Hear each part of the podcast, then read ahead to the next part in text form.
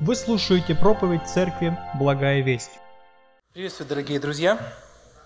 А, Рад сегодня быть с вами, иметь с вами общение. А, Позвольте передать привет из Зеленограда. А, Благодарность всем, кто молится о нас. Мы о вас тоже молимся.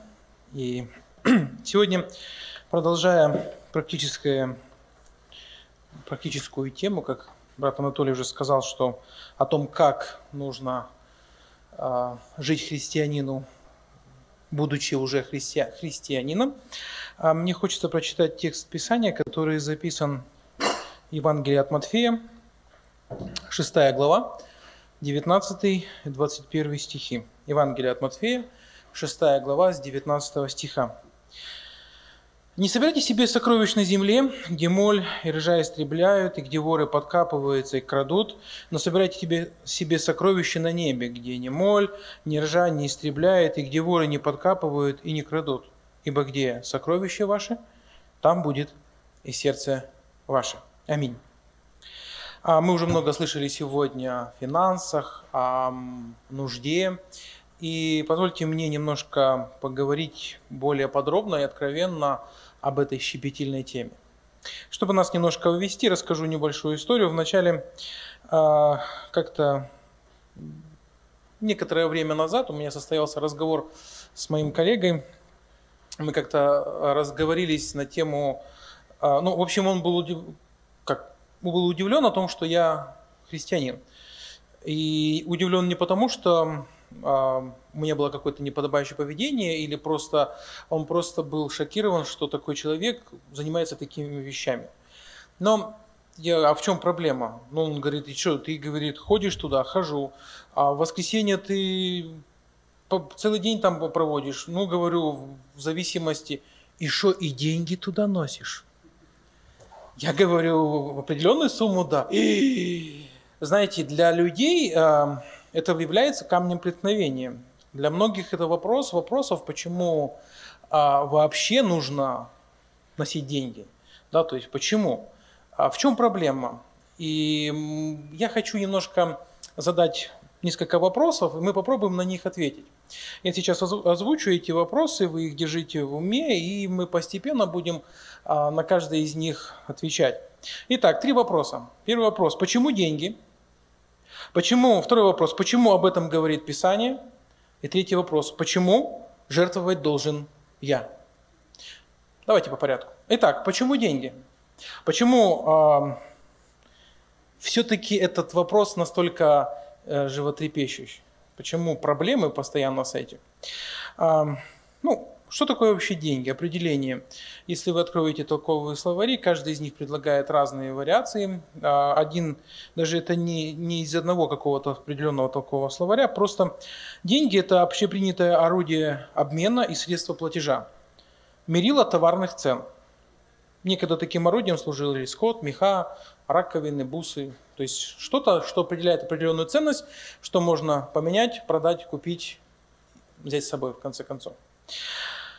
А, но мне нравится фраза, которая а, мерила товарных цен, да, то есть способ, то есть это мерило. Чем больше, да, как кто-то говорит, что а, суть проблема не в деньгах, а в их количестве. Да? То есть чем больше, тем лучше. А, на самом деле, почему а, это такая болезненная тема? Почему очень многие люди не любят, когда касается этого вопроса? Почему зачастую а, это является соблазном для многих людей, которые впервые попадают в церковь? Почему так происходит? Ну, все очень просто, потому что деньги – это мерило нашего благосостояния. То есть это то, что мы добываем собственными, собственным трудом. Каждый из нас определенное время ходит на работу для чего? Для того, чтобы получить вот эти самые пресловутые деньги. Мы тратим, мы вкладываем в это свой труд физический, мы вкладываем в это свое время. Соответственно, то, что мы делаем, оно потом преобразуется в деньги. Это, это на самом деле является ценностью, которая а, для многих людей является очень важным. И по сути дела, большую часть нашей жизни, как говорил Псалмопевец, да, лучшая, то есть большая часть – труд и болезнь. То есть большую часть жизни мы проводим в труде, зарабатывая вот те самые материальные денежки, которые, о которых мы сейчас с вами будем говорить. говорить. Так вот, почему же деньги, да? Это то, что нас окружает, то, чем мы живем. Весь этот мир а, всегда говорит нам, что как, вы еще не купили вот эту чудесную штучку?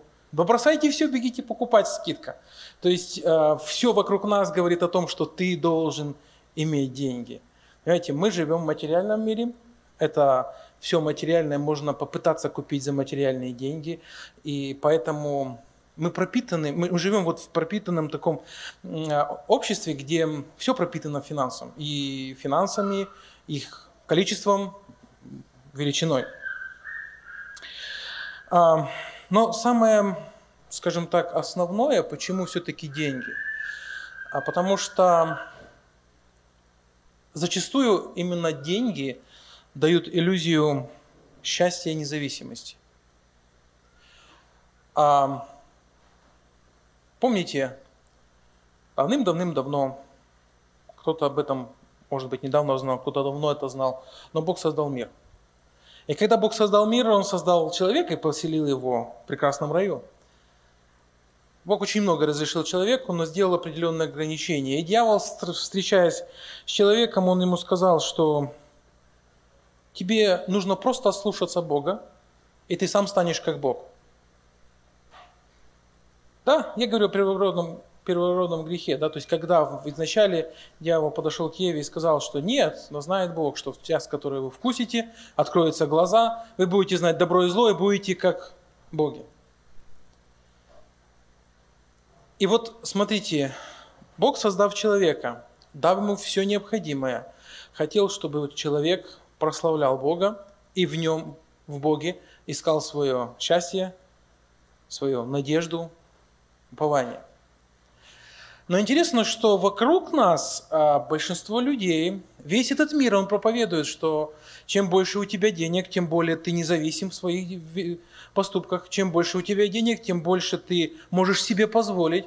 Чем больше у тебя денег, тем больше у тебя счастья. В конце концов, ты можешь себе позволить, ну, сейчас лето, да, всем хочется кондиционер, да, а вот нету, вот все упирается в какие-то деньги. То есть все это вокруг нас говорит о том, что деньги – это большая ценность. Деньги – это то, что делает тебя счастливым и независимым, ну и чуть ли не Богом. И поэтому, когда мы касаемся вопроса чьих-то финансов, чьих-то денег, тогда всегда человек становится в боксерскую позицию и говорит, не трожь, не лезь, не смотри в мой кошелек, не считай мои деньги. Поэтому это на самом деле является очень большим-большим таким эм, проблемным вопросом, который стоит рассмотреть. И вот почему деньги. Знаете, есть такое китайское наставление. Можно купить дом, но не очаг. Можно купить кровать, но не сон. Можно купить часы, но не время. Можно купить книгу, но не знание. Можно купить положение, но не уважение. Можно заплатить за доктора, но не за здоровье. И этот список можно продолжать, продолжать, продолжать. На самом деле а, деньги дают иллюзию. Да, в этом есть какой-то определенный смысл.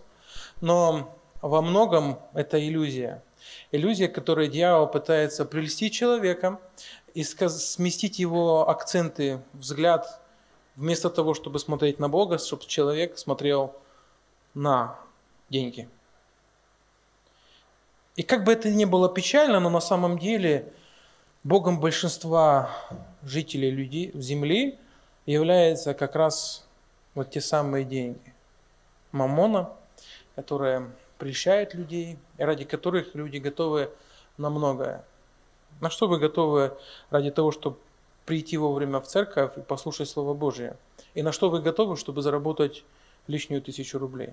Ну, а в ответ не надо говорить, вы просто задумайтесь об этом, и вы поймете, почему деньги. Почему этот вопрос настолько важен? Потому что зачастую мы, сами того не подозревая, а, живя вот в этом обществе, в этом окружении, а, мы делаем из денег идола. Идола, который отделяет, разделяет нас с Богом и который не дает нам в полной мере служить Ему. Итак, почему деньги? Потому что это ценность. Почему деньги? Потому что деньгами мы можем измерить какие-то ценности, какие-то наши достижения. В принципе, это универсальное мерило, на которое можно как-то что-то, а, которое показывает наше благосостояние, нашу уверенность в завтрашнем дне.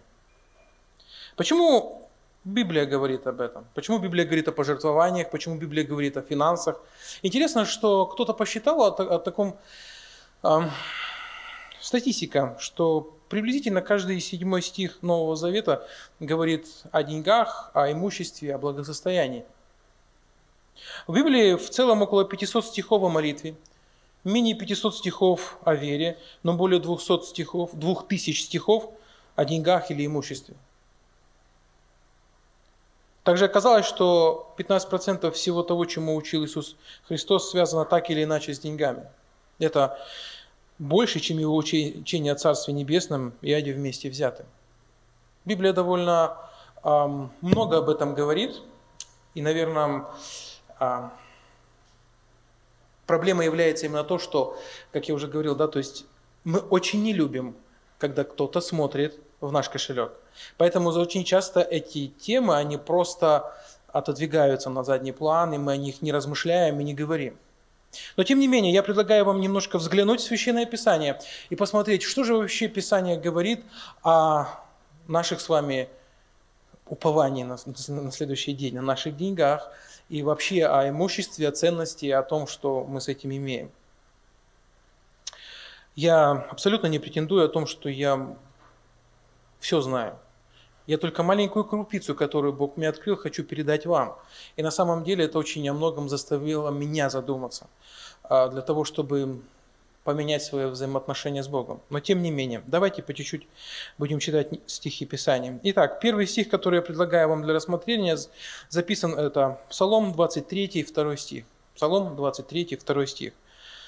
Небольшой стих первую часть.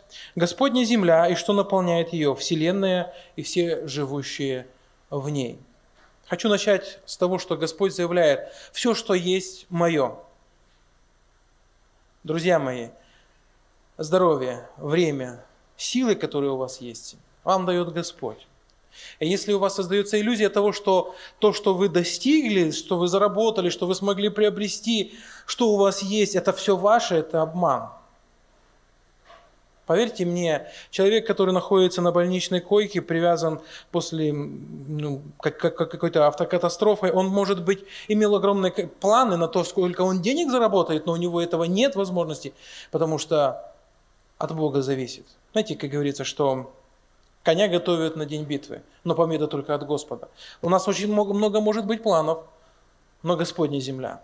И все, что у нас есть, это Господня. Он может дать нам благословение – также их забрать. Причем, если мы посмотрим, например, Иова, мы, не всегда даже можем понимать, почему так происходит. При этом Бог абсолютно прав, потому что Он суверенен. Мы очень часто об этом забываем. Мы очень часто забываем в своих размышлениях, молитвах о том, что все, что нас окружает, это Божье, это не наше. Мы можем с этим только согласиться и молиться. Друзья мои, помните об этом.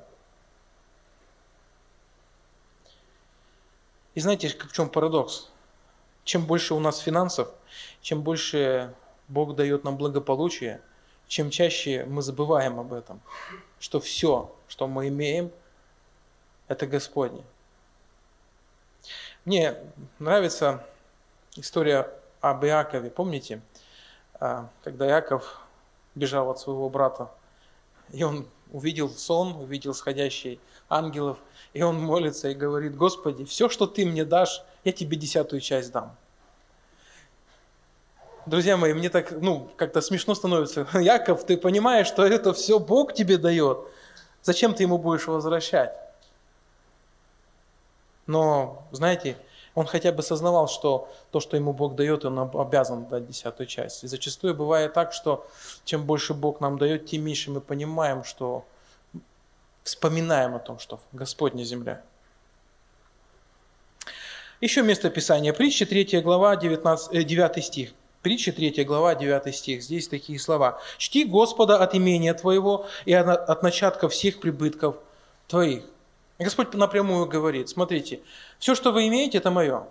И я хочу, чтобы вы меня почитали от начатков прибытка твоего. Нет, мне все, говорит Бог, не надо, но часть ты можешь мне выделить. И смотрите, на самом деле а, поклонение на деле, оно, как правило, проявляется в каких-то дарах. Да? То есть, ну, просто к примеру, да, вот вы идете на день рождения кому-нибудь, ну, скажем, а, коллеге на работе, что вы ему подарите? Да? А, а, а идете к начальнику на работу. Ну, на, на, на день рождения, понимаете разницу, да? То есть Коллеге можно подарить там, ну, чай, скажем, а начальнику нужно что-то такое, чтобы выглядело. Но надо же проявить как-то уважение. То есть даже по-человечески мы это понимаем, что чем больше ты хочешь проявить уважение, тем более достоин должен быть твой дар. И вот смотрите, даже, ну, просто э, э, это с древних времен идет. Вот просто самая такая первая история, которой мы четко видим вот это вот э, поклонение через, э, через подношение, это история про Авраама, который возвращается после войны, э, когда он шел освобождать Лота. Помните историю? Да, там война происходит, Лота пленили, Авраам собирает своих домашних, берет несколько своих союзников, идет, отбивает Лота. Они возвращаются мимо города Селима, в котором был священник Господа, которого звали Мелхиседек. И вот мы видим, что он ему поклоняется и дает ему десятую часть. Понимаете? То есть э, в чем выражалось его поклонение? Он не просто сказал, ой, какой ты хороший, чудесный священник, поклон тебе низкий до земли. Но в чем его поклонение выражалось? В том, что я свои ценности, которые я приобрел своим мечом, своим риском, да, то есть своей храбростью, десятая часть я тебе даю, потому что я тебя уважаю, и я тебе поклоняюсь.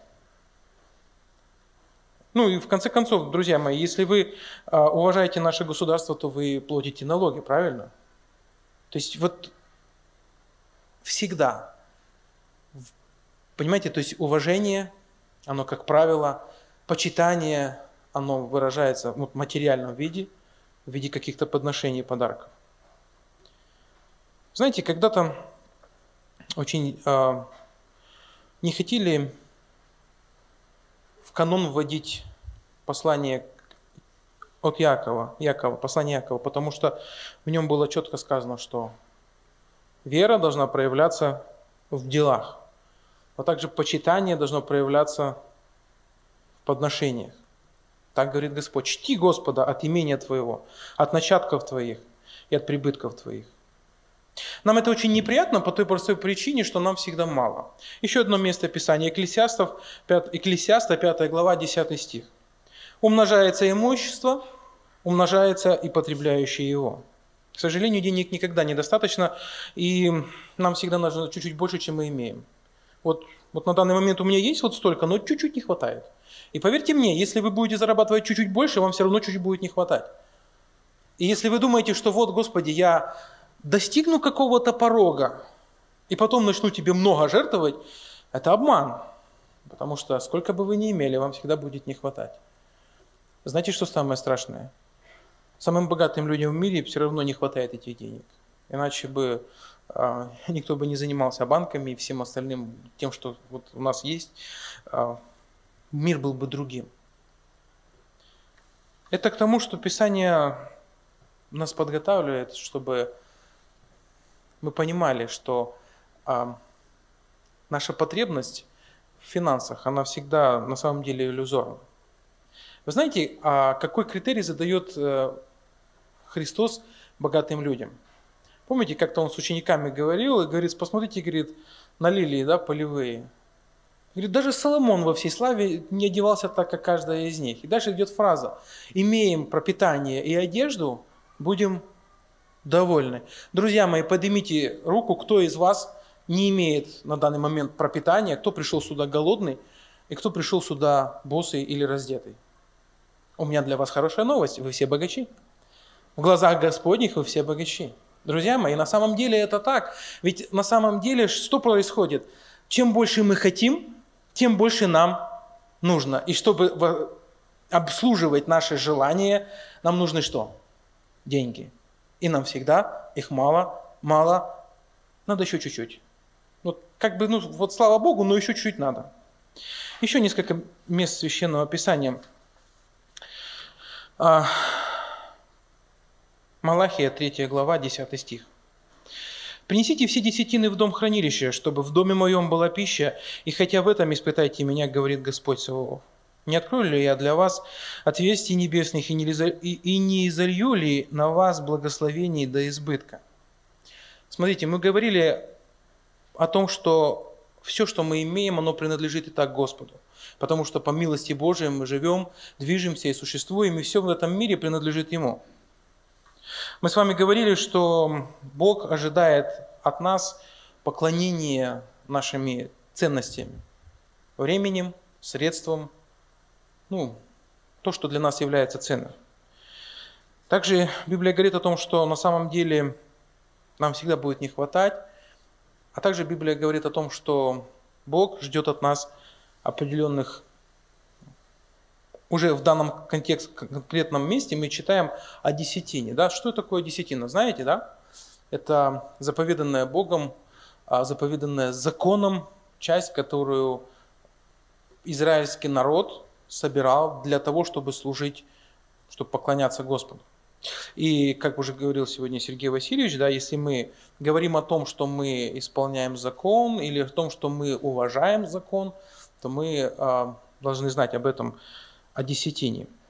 Можно еще так сказать, знаете, э, что десятина – это закон. По благодати это сверхдесятины, а то, что меньше десятины, это уже беззаконие. Ну, я, к сожалению, пока есть только по закону живу. Но не об этом. Вопрос о десятине. десятине. Почему Бог а, говорит о том, что вы мне нуж, ну, должны принести денежки. Помните, ну, вообще история, предыстория написания этого стиха, да, то есть израильский народ декларировал, что он служит Богу, что он Божий народ, что они где-то вот как-то живут с Богом, но в конце концов, э, когда заходил вопрос о десятине, всегда приносилась э, десятая часть, которая по сути стоила намного меньше, чем десятая часть, либо кривое, либо хромое, э, либо гнилое, либо вообще никакое. То есть как-то они пытались, э, э, то есть они, никто из них не оспаривал о том, что они должны Богу отдать десятую часть, но при этом они всегда находили огромное количество примеров, чтобы эту десятую часть не дать. И Господь их осуждает. Смотрите, почему храм а после храма и церковь, она нуждается в материальных вещах. Почему так происходит? Все очень просто. Церковь состоит из материальных людей. Храм состоял из материальных людей. И только поэтому нуждается в материальных пожертвованиях. Смотрите, какая вот в этом всем проявляется мудрость Божия. Наш Господь, Он нематериален. Он вне времени, вне пространства, посредством Святого Духа Он находится при этом в каждом из нас. Ну, говорить о Боге это очень, очень сложно, но Он находится довольно-таки далеко от тех плоскостей, в которых мы привыкли оперировать. Да? То есть вот о том, о чем я говорил, о финансах, о наших э, потребностях. Но тем не менее, нематериальный Бог дает нам право, дает нам возможность через церковь, через ну, в то время через храм, жертвовать ему материально. Он создает этот механизм, при котором у нас будет возможность свою жертвенность проявить на деле. Не просто задекларировать где-то там, сказать, что «ну, Господи, я Тебя уважаю». Помните историю про, э, когда Иисус Христос э, исцелил человека, которого принесли на постели – Четверо принесли, не могли зайти, раскопали, опустили. И Христос, видя веру этих людей, говорит расслабленному, говорит, чада прощаются тебе грехи. Ну, естественно, его принесли не для этого. Но тем не менее, Христос, они начали в своих умах говорить, о, кто же это такой, что умеет грехи прощать? И Христос им говорит, чтобы вы видели, что у меня есть право прощать грехи, да, и говорю ему, встань и ходи. Для чего это нужно было сделать? Ну, суть в чем происходит? Когда человек говорит, что прощаются тебе грехи, то как ты можешь проверить, простились грехи или нет? Ты не можешь заглянуть по-человечески в сердце человека и увидеть, там стерлись его прегрешения или нет, или заглянуть в книгу на небесах и посмотреть, что Бог там все грехи стер. Этого невозможно. Но Христос проявляет свою власть и говорит, смотрите, чтобы вы знали, вот у меня есть подтверждение того, что я имею это право сделать. Встань и ходи. Я могу это сделать, потому что у меня есть власть над этим человеком. Что-то подобное происходит в нашей жизни, а, если мы говорим о финансах. То есть мы говорим, что мы служим Богу, мы служим нематериальному Богу, мы все для Него. И Он говорит, хорошо, вот я для тебя приготовил механизм, согласно которого ты сможешь мне чем-то пожертвовать. Что ты можешь мне сделать? Помните, а, обращаемся к тому же Иову. И один из друзей Иова, который говорит, Господи, ты взгляни на небо, видишь облака, говорит, они выше тебя. Говорит, если ты, говорит, праведен, что ты делаешь Богу? Или если ты грешишь, что ты ему сделал? Он выше тебя. Но при этом Бог своей милости для того, чтобы дать нам проявить себя, дать нам возможность показать себя, Он говорит, друзья мои, я вам даю механизм, с помощью которого вы сможете мне послужить. Вы создадите из среды себя церковь, храм, при котором нужны будут определенные нужды, да, то есть вот, ремонт, еще какие-то вещи, деньги служителю там заплатить, еще что-то. Вот эти материальные вещи, они в принципе нужны вам же, для ваших же нужд, но это мое. Вот помните, да, осветил, отложил, поставил, и вот у вас есть возможность.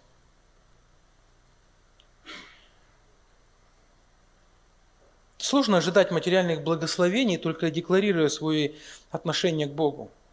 Проявите в материальном же свою верность и покорность Господу. Еще место Писания, 2 Коринфянам, 9 глава, 7 стих. «Каждый, уделяя по расположению сердца, не с огорчением и не с принуждением, ибо доброохотно дающего любит Бог».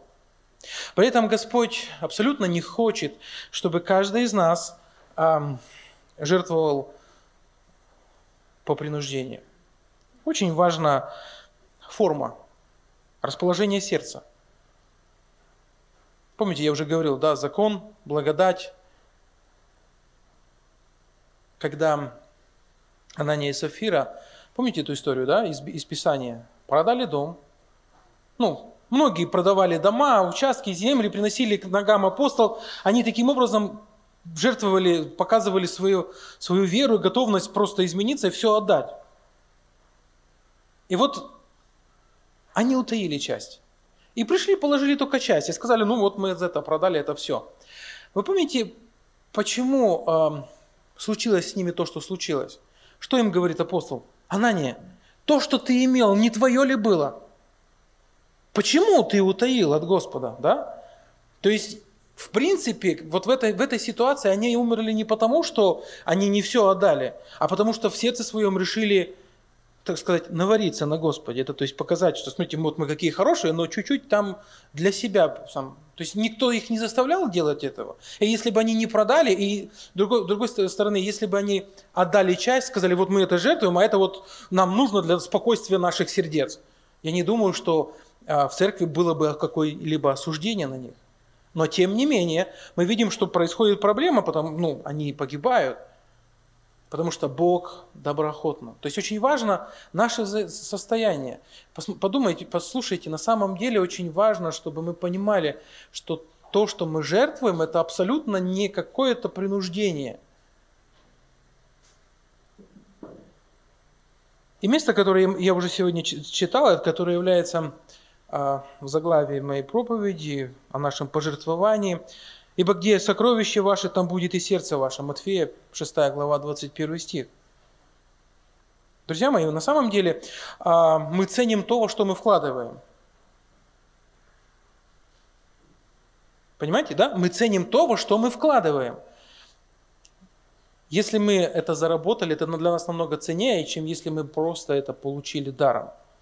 Причем даже если мы это, может быть, мы это хотели, мы не могли это, мы как-то это ждали, и это ценно. Но если вот вы просто шли-шли, да, то есть то, что вам, ну, ну, как бы, ну, я даже не знаю, нужно, не нужно, вам просто кто-то подошел и вот, возьми, у меня вот есть, я тебе хочу дать что-то ценное для меня, а для меня это, ну, я не знаю, ну, мы как-то это не ценим. Хотя, может быть, это имеет какую-то определенную ценность. С другой же стороны, если ты прилагаешь к этому старание, усилия, то это становится ценным. Женщины обычно любят говорить такое, ты меня не любишь, почему? Ты мне ничего не даришь. И в чем-то они правы. Потому что то, что я заработал, я могу, например, купить себе новую удочку а, или сапоги жене. Ну, вариант. И моя любовь в том-то и проявляется. Во что я буду вкладывать, что для меня ценнее. Понимаете, да, о чем я говорю? Поэтому то же самое происходит и когда мы говорим о Господе. Да? То есть во что мы вкладываем наши ценности? Вот у вас появились какие-то а, свободные финансы. Что вы, на что вы их потратите? Хотя, как мы читали вверху, что свободных финансов как таковых обычно не бывает, потому что чем больше мы имеем, тем больше мы хотим. Но тем не менее, допустим, вдруг случилось нечто, вы выиграли лотерею, у вас появились свободные финансы. Во что вы их будете вкладывать? В чем ваша ценность? На самом деле, мы очень часто об этом забываем, вкладывая, ну как, человек, он довольно-таки большой обманщик. Он говорит одно, а делает другое. Он говорит, что любит Бога, а свои финансы вкладывает в совсем ненужные вещи. Нужно за телефон заплатить, подписку на EVIP оплатить, может быть, купить новые ботинки, сапожки, что-то еще. Каждый из вас может прочитать, перечислить этот список сам дальше. На что мы тратим наши финансы, во что мы их вкладываем.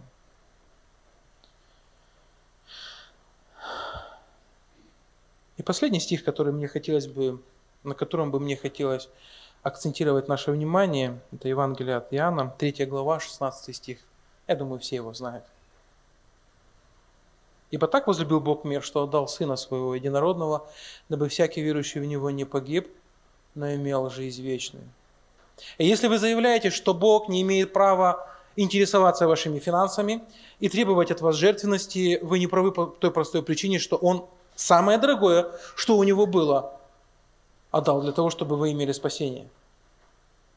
Мало того, что мы говорили о том, что все, что мы имеем, это Божье, потому что от Него зависит наше наполнение наших кошельков. При всем при этом Он, кроме того, что Он все нам дает, Он еще дал самое ценное, что у Него было, чтобы спасти нас от грехов. И если мы хотим сказать, что, Господи, Ты не знаешь, о чем Ты говоришь, мы так сильно страдали, мы так сильно добивались, я вам дал Сына Своего. У нас нет морального права сказать, Господи, ты не имеешь права требовать от меня моих ценностей. Потому что Он отдал нам самое ценное. И последний вопрос, который я хотел бы, чтобы мы ответили, почему должен жертвовать именно я? Почему не мой сосед, кто-то еще, а именно я? Ну, друзья мои, во-первых, э, ну это просто, конечно, банально, но тем не менее мы, каждый из вас являемся членом сообщества с общим хозяйствованием. Понимаете, да, о чем я говорю? То есть мы вместе составляем церковь, которая имеет общие какие-то ценности, мы часть. Соответственно, как я уже говорил, да, то есть Бог дает нам инструмент, через который мы с вами можем проявить свою жертвенность нашему Господу. Очень часто бывает так, что мы декларируем на словах одно, а на деле происходит совсем другое. Мне нравится, один пастор говорил такие слова, что сердца возродились, а кошельки нет. Ну, как бы это ни смешно звучало, но, знаете, как часто так бывает, что мы говорим о том, что вот, я все, готов. Но когда доходит вопрос о том, насколько мы жертвенные, это большой-большой вопрос вопросов. Очень важно о том, каков наш внутренний настрой и что на самом деле Бог ждет от нас не попытку откупа, да, то есть, Господи, вот тебе денежки, и ты меня не трогаешь. Я пойду заниматься своими делами. На самом деле, как я уже говорил, а почему деньги? Да потому что это, это, это ценности, которые, которым мы прилагаем определенные, о чем говорить, определенные, очень много усилий, чтобы их заполучить. То есть каждый из нас очень много трудится для того, чтобы наполнить свой дом определенными материальными благами. И эти все материальные благи, они, как правило, оцениваются в финансах. Но, тем не менее, Бог хочет, чтобы мы могли, научились жертвовать. Он, вот именно наш настрой сердца, вот то, что у меня есть, самое лучшее, я отдаю Господу. Помните, когда Бог требовал жертву, когда говорил о жертве, всегда жертва должна быть была лучшей. На ней не должно было быть никакого порока, никакого пятна, ничего плохого. То есть Бог ожидал что человек принесет ему лучшее. И вот до сих пор Бог ждет от нас правильного отношения к жертвенности. Не как попытка откупиться, а как на самом деле доброхотно дающего. Когда я переехал из Молдавии сюда, я помню, первая проповедь моя была в нашей церкви.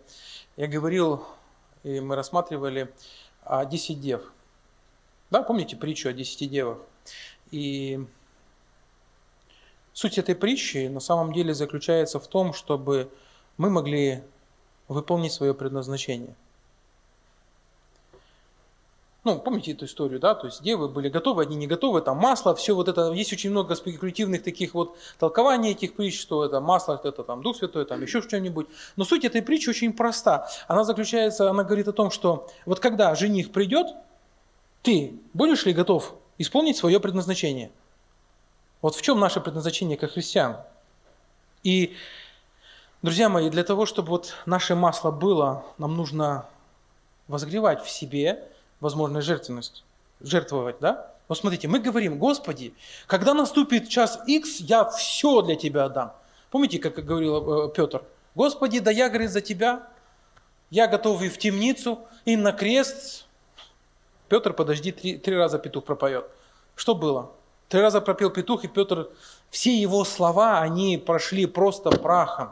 И потом прошло огромное количество времени, прежде нежели Петр на самом деле изменился – и когда ему сказали, Петр, ты знаешь, мы тебя, говорит, казнить собрались. Как? Да, распнем тебя на креста. Ой, говорит, я на ней, говорит, даже, это для меня такая честь большая, я просто недостоин этого, чтобы меня распяли, потому что так умер мой Господь. Ну ладно, Петр, мы тебя вверх головой распнем, низ головой распнем.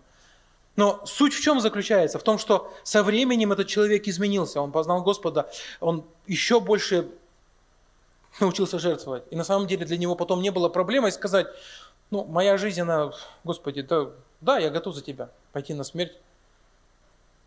Но, друзья мои, как мы можем говорить о том, что, э, Господи, да я все для Тебя готов. Но когда заходит вопрос о том, что вот, готов ли ты пожертвовать, да, мы всегда говорим, не, не, не, Господи, наших финансов ты не трожь. Вот все, все, вот на все готов, а, а вот это не, не, не, не, это нет. Наше пожертвование, то, насколько, как мы правильно распределяем вот те блага, которые материальные мы зарабатываем, как я уже говорил, как мы уже рассматривали, что это то, на что мы тратим огромное количество нашего времени, то, как мы это распределяем, оно и показывает, да, насколько мы готовы жертвовать для Господа. Друзья мои, не думаю, что если вы не можете пожертвовать для Господа десятую часть, а, когда наступит момент, вы сможете пожертвовать Ему свою жизнь. Или вы свою жизнь цените меньше, чем десятая часть ваших пожертвований?